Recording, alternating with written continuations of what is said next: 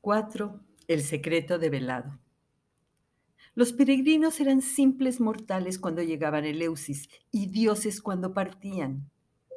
¿Cómo lo lograban? Nadie lo sabe, por eso se les llama misterios.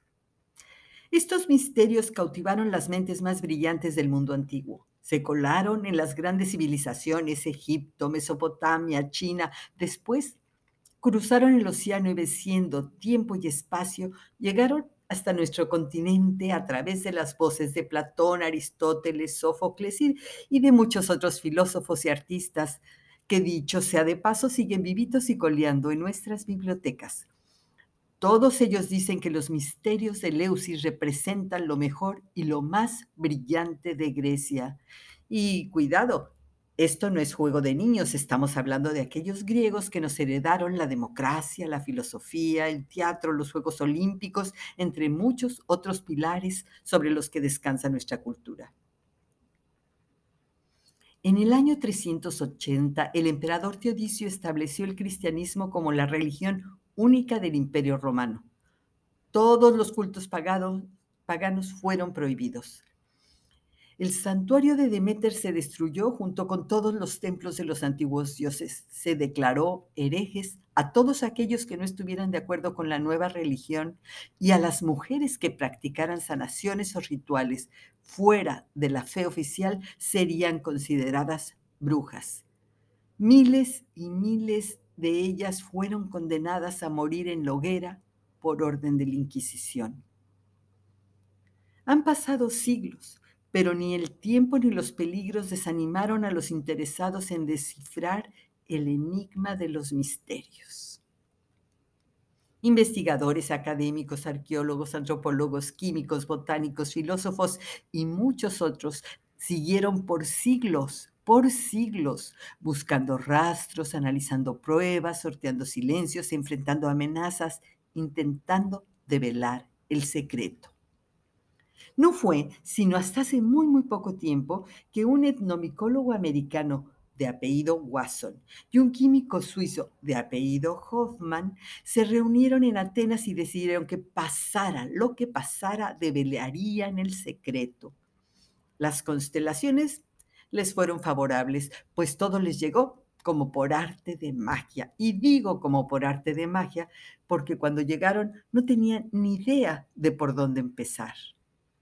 De pronto, la encargada de la biblioteca les pone en las manos aquel himno que Homero le escribió a Demeter donde venía la receta del cuquión. Y aunque estaba mutilada, le dio al químico la clave para saber por dónde buscar. El misterio a resolver estaba en alguno de los instrumentos que se usaban para preparar la bebida sagrada. Pero, pero ¿cómo buscarlo? Según me contó una empleada de la biblioteca, el par de investigadores intentaron comunicarse con un arqueólogo inglés de apellido, creo que Rock, quien había escrito un libro sobre artefactos arqueológicos y que podría darles una orientadita. Le llamaron, pero la madre del arqueólogo, una mujer que debió ser anciana, les informó que su hijo trabajaba en una zona inaccesible y estaría incomunicado varias semanas, pero que ella también era arqueóloga y que podría ayudarlos. Se cuenta que cuando la anciana tuvo clara la situación, solo les dijo con voz maternal, busquen en el fondo de las vasijas Busquen en el fondo de las vasijas.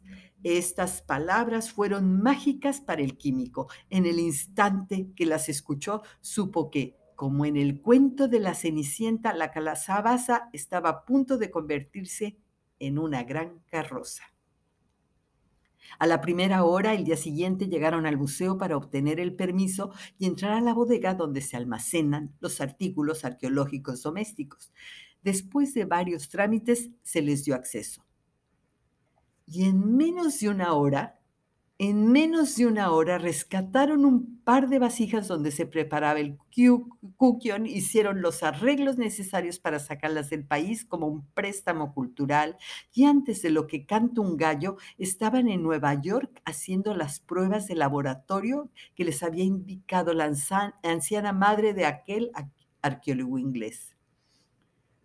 Un par de días después, los resultados establecían en el fondo de las vasijas donde se preparaba la bebida sagrada llamada kukion, se encontraron tacatatán, se encontraron sedimentos de hongos alucinógenos. El descubrimiento causó revuelo. Era de no creerse. El secreto más guardado en la historia de los misterios antiguos resultó ser nada más ni nada menos que hongos psicodélicos.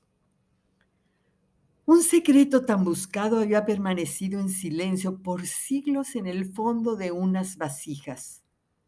Podría ser un final grandioso para un cuento de hadas si no fuera por las miles y miles de muertes que causó la cruzada para evitar que este secreto saliera a la luz.